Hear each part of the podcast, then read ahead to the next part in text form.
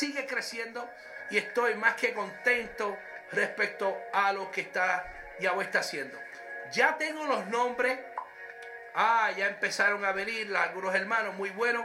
Ya tengo los nombres de aquellos que comentaron durante el mes de junio, aquellos que compartieron el video durante el mes de junio.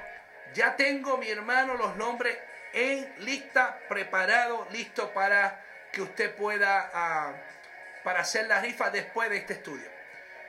El tema de hoy, como siempre usted sabe, tenemos siempre un tema antes de, de nosotros tener la rifa, para así le da tiempo a las personas que puedan conectarse y pueda ser parte del programa. El tema de hoy es Yahweh escucha nuestras oraciones. Pero si no antes vamos en este momento, I'm the boss. Eh, esto es de Carlos Bakery. Eh, pero sí, estoy, soy jefe de aquí, de por lo menos de, de este espacio, de este programa. Un cafecito frío. Fue un cafecito frío porque no me dio tiempo de, de hacerme uno nuevo. Pero este está muy rico.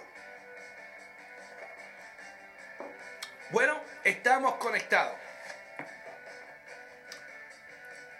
Yahweh contesta nuestra oración, es el tema de hoy, pero está basado sobre eh, la situación que se encontraba un profeta. Y estamos hablando sobre el profeta de Elías, junto con algunos, uh, algunos problemas que él tenía. Y sorprendentemente, usted tiene que mirar esto, hubo un momento en que la fuerza del mal y la fuerza del bien se enfrentaron. ¿Cuándo no? ¿Verdad que sí? Esa ha sido la, la historia, la fuerza del bien y el mal. Es una historia donde vemos las películas, vemos las caricaturas, la vemos en todo. Siempre que el, el bueno siempre triunfa. La razón de demostrar quién era, quién era el que hacía llover, quién hacía el que hacía llover sobre la tierra. La fuerza del mar, la fuerza del mar estaba representada por un rey una reina y sus 850 falsos profetas. ¿De quién usted cree que estamos hablando? ¿Ah? Dígame usted bien. Su plan de acción era demostrar que el dios Baal, Baal habría de, de, enviar lluvia. La fuerza del bien estaba representado por un solo profeta llamado Elías, quien por su palabra había determinado que no llovería sobre la tierra por determinado tiempo. Su mensaje de Elías era muy sencillo. Vive Yahweh, el eterno de Israel, en cuya presencia estoy, que no habrá lluvia ni rocío en estos años, sino por mi palabra. En Primera de Reyes capítulo 17, 1. El reto de Elías fue afrentar directamente al rey y la reina de los 850 profetas. Ellos creían que su dios Baal el que controlaba la lluvia. Algo más ah, perverso aún tramaba el rey de acá, mi hermano, y su infamosa o infame esposa llamada Jezabel. Ellos querían eliminar toda adoración rendida a Yahweh y en su lugar honrar a su dios Baal. Ante este grave pecado que Elías se afrenta, por lo que propone un desafío para que quede demostrado quién en realidad respondía con lluvia enviada del cielo, una vez se llevó a cabo el desafío al quedar la fuerza del mal derrotada. Esto fue lo que dijo acá, perdone, Elías acá, le dijo estas palabras, sube, come y bebe porque una ya una lluvia grande se oye. Acá subió y comió y bebió. Elías subió de la cumbre del Carmelo y postrándose en tierra puso su rostro entre sus rodillas y dijo a su criado, ve y di acá, unce tu carro y desciende para que la lluvia no te taje. Y aconteció estando en esto que los cielos se oscurecieron con nube y viento y hubo una gran lluvia. Se encuentra el libro de Primera de Reyes, capítulo 18, versículo 41 al 43. Pero lo triste, mi hermano, es que la mayoría de los israelitas estaban ellos postrándose ante este Dios pagano, ante el Dios de Balaam. Y esto, mi hermano, era que lo hacían los, agricultores, los ganaderos, ganaderos cananeos. La prostitución sagrada introducida en el templo de Baal iba en contra de la sexualidad originada por Yahweh.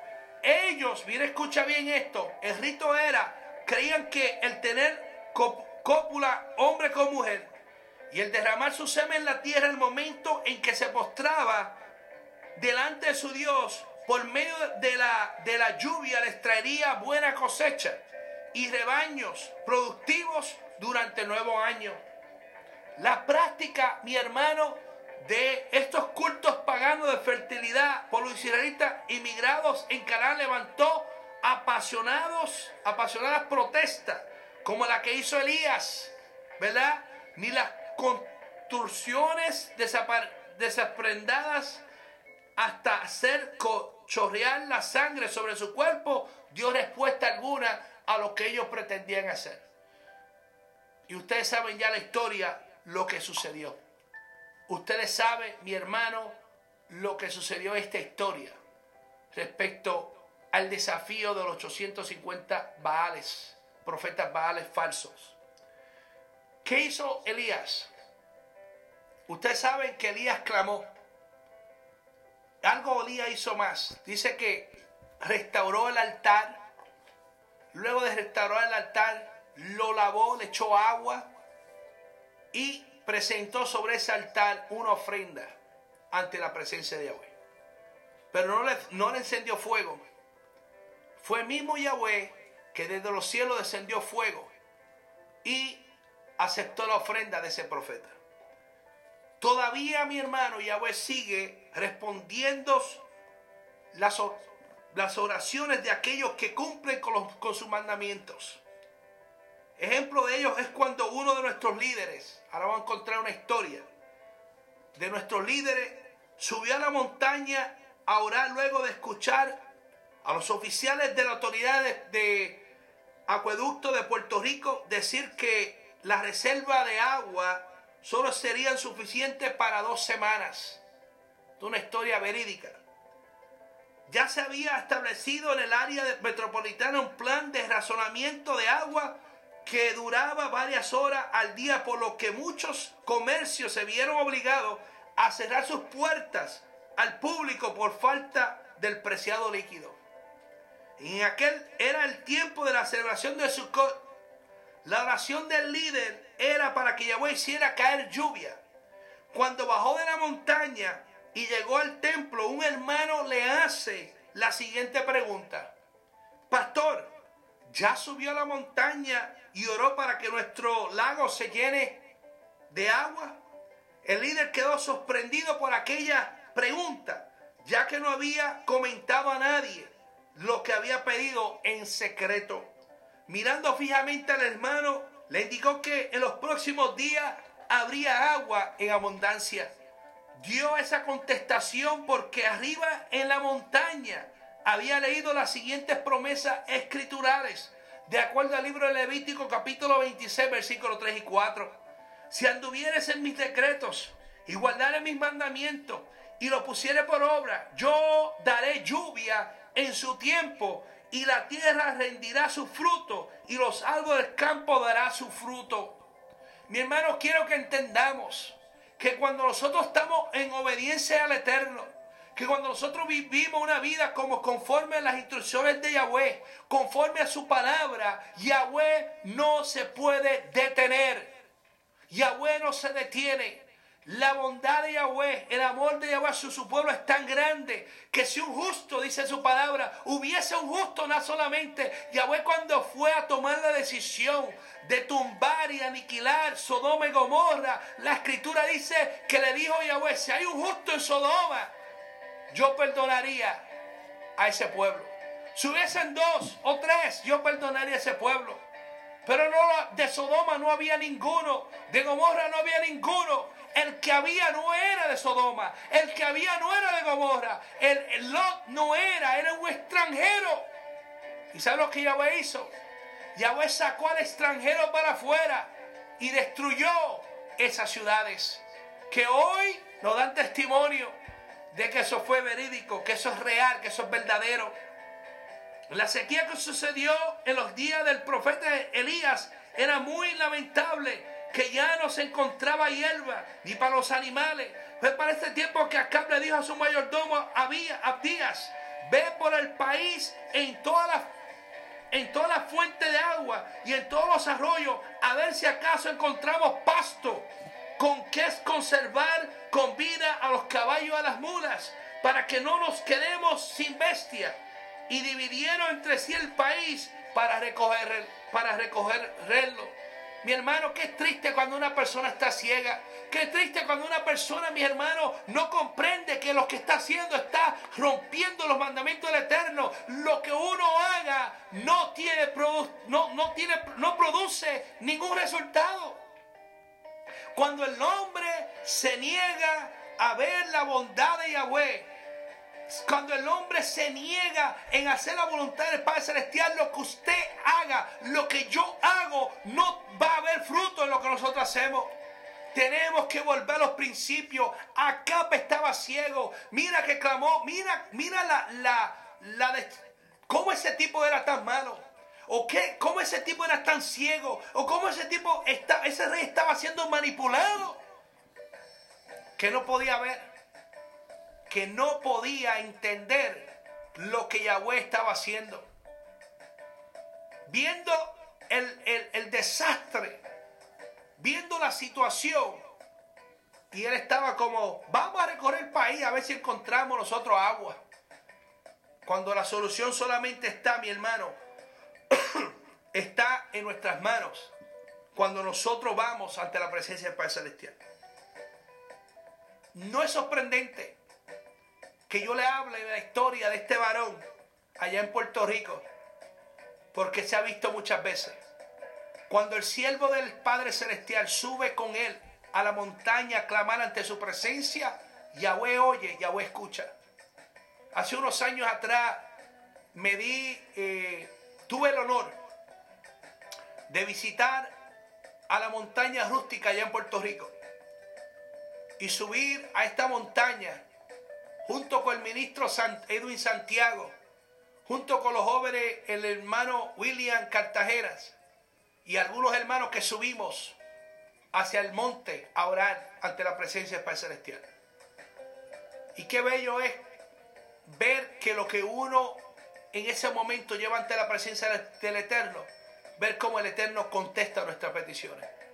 Y me recuerdo que en ese año estaba pasando por una situación emocional. Estaba, creo que tenía ya como 4 o 5 años pastoreando la colección de Chicago. Y no había visto el resultado que yo estaba esperando. Y me sentía como defraudado, me sentía que algo no estaba bien. Y me recuerdo que subí a la montaña, clamé al Padre Celestial. Y me recuerdo que el Eterno me dijo unas palabras por un profeta. Me habló ahí en ese momento. Y prácticamente no me acuerdo todo el detallado porque era bastante largo el mensaje, pero una de las cosas que sí me acuerdo fue que ya me dijo, sé fiel. Sé fiel y verás lo que yo tengo para ti. Lejos estaba el canal de YouTube. Y lejos estaba, mi hermano, esto prácticamente lo estoy haciendo, practicando. Y Yahweh, puedo mirar hacia atrás, puedo decir, wow, Yahweh es bueno. Yahweh ha sido bueno, Yahweh ha sido fiel. Pero tenemos que pagar el precio. Tenemos, mi hermano, que pasar, pagar el precio de esta situación. Una de las cosas que me llama la, atención aquí, uno de los agricultores de Ajuntas, Puerto Rico, sabía que en cada ocasión que llega la fiesta de Sukkot, hay lluvia prometida para beneficio del pueblo que cumple con los mandamientos de Yahweh. Muy humildemente se acerca donde el líder le dice, si en los próximos dos semanas no llueve, no tendríamos frutos para celebrar el próximo año la fiesta. Y el líder entendido, entendió que aquel reto puso su mano sobre los hombros de aquel agricultor y comenzó a dar gracia anticipada por la lluvia que habría de caer sobre la tierra de donde había venido aquel adorador con canasta llena de frutos. Y efectivamente el próximo año el humilde agricultor volvió al santuario con mucha más fruto que en el año anterior. La oración Yahweh la escucha. La lluvia temprana tardía se acerca, pero tenemos que tener esa confianza. En una ocasión escuché, y esto siempre me, me, impactó a mí, escuché esta historia. Decía este hombre, estaba hablando, y dijo, tenemos dos agricultores, tenemos dos agricultores que son creyentes, que le sirven al Padre Celestial. Uno de estos agricultores lo que hacía que se levantaba en las mañanas y clamaba ante la presencia del Todopoderoso y le pedía, envía lluvia sobre mis tierras, envía bendición sobre mi familia, que tu prosperidad, oh eterno, sea grande para nuestro hogar, para nuestra comunidad. Dice también que había otro agricultor que se levantó en la mañana, oraba y salía al campo. Oraba y salía al campo y comenzaba a preparar la tierra. Comenzaba a preparar la tierra. Comenzaba a preparar el lugar de donde él estaba clamando para que la bendición de Yahweh descendiera. Y decía este hombre, dijo, ¿cuál de los dos tiene fe? ¿Cuál de estos dos agricultores tiene fe? ¿El que está orando o el que está haciendo, el que ora y hace. Y una de las cosas que yo he aprendido, mis hermanos, es precisamente eso. Tenemos que hacer. Tenemos que proclamar, pero también tenemos que hacer lo que Yahweh tiene para nuestra vida. No solamente tenemos que quedarnos nosotros orando y pidiendo, tenemos que actuar. Y ese es el problema a veces de las congregaciones que están estancadas. Las congregaciones de la, la congregación de Yahweh, las congregaciones de cualquier lugar, están estancadas porque solamente están orando en las cuatro paredes, pero no están saliendo, no tienen fe, no están, no están dándole, no están, no están dando ejercicio a la fe. Entonces, ¿cómo quiere que Yahweh haga? ¿Cómo quiere que nosotros hagamos? Que Yahweh haga conforme a lo, a lo que estamos pidiendo si la fe nuestra no da. Dice la escritura que en los últimos días el justo vivirá por su fe. Entonces es, crucial que tu relación con el Padre Celestial sea bien poderosa, que esté conectado con Yahweh, que no sea una, no sea simplemente mero, eh, que sea simplemente artificial. Tenemos que ser real ante la presencia del Padre Celestial. A veces le digo yo a las personas, a mi esposa, Usted sabe que en los tiempos de antes había unos magazines, unas revistas que venían y siempre tenían como. Tenían como. Una, un papel y tú lo abrías y tenía como una tira. Y esa tira tenía un olor. Y usted rapidito que hacía es que usted iba a las tiendas, al magazine y ponía y, y olía el olor. Y usted dice, ay, qué rico huele. ¿Sabe lo que yo hacía? Yo no sé si usted lo hacía. Yo hacía así. Me ponía yo para que yo oliera del perfume. Porque no tenía el dinero para comprarme el perfume. es lo que yo hacía. Pero luego, cuando vino la bendición del Padre Celestial, ya yo no tenía que venir a buscar magazine y ponerme el perfume así. Gracias al Eterno, ya tengo uno que, o tengo varios, que son grandes. Y me he hecho a mi antojo y vuelo. Yahweh no está buscando olor. Yahweh está buscando sustancia. Yahweh está buscando sustancia, personas reales, personas que no juegan al FBI, personas que no juegan al esconder con Yahweh, personas que dicen, Yahweh, me aquí y aquí estoy. No porque el hermano o la hermana lo desprecie la congregación se va, va se va a desanimar y porque tuvo el primer obstáculo, la primera prueba, se va a desanimar y ya no voy. No, Personas que dicen, yo soy valiente y yo arrebato el reino de los cielos. Porque el reino de los cielos son para los, que lo, para los valientes. Lo arrebatan. Nada es gratis. Nada es fácil en la vida. tenemos que arrebatarlo. Tenemos que ir a buscarlo, tenemos que nosotros alcanzarlo, tenemos nosotros que desearlo, tenemos nosotros que vivirlo, tenemos, mi hermano, que mantenernos firmes. Tenemos que mantenernos firmes. No hay otro camino. No hay otro camino. Sino el camino de la Torah de Yahweh. De acercarnos más al Padre Celestial. Y experimentar lo que Yahshua dijo. En mi nombre harán cosas mayores. ¿Escuchó bien? Vamos a hacer cosas mayores de lo que Yahshua hizo. Que lo que los apóstoles hicieron. Pero tenemos que mantenernos en la brecha. Parado en la brecha intercediendo, orando, porque Yahweh sí escucha nuestras oraciones. So, sin más que decirle, espero que este estudio, semi-estudio o esta charla, esta plática, pueda ser de edificación para su vida y motivarle, mi hermano, a que nos mantengamos firmes en este camino. En realidad el camino no es difícil. Dice la escritura cuando Yahweh le dijo al pueblo, mira que hoy te doy la Torá, te doy estas palabras, no son difíciles, para que no diga quién irá al cielo y nos trajese la palabra de Yahweh para nosotros obedecerla. Ni estar al otro lado del mar para que diga quién irá a buscar las palabras de Yahweh para nosotros hacerlo. Sino Yahweh dice, está en tu boca, está en tu corazón, para que nosotros la hagamos.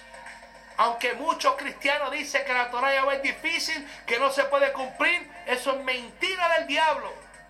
Porque sí son fáciles. Yahshua dijo bien claramente, mi yugo es fácil.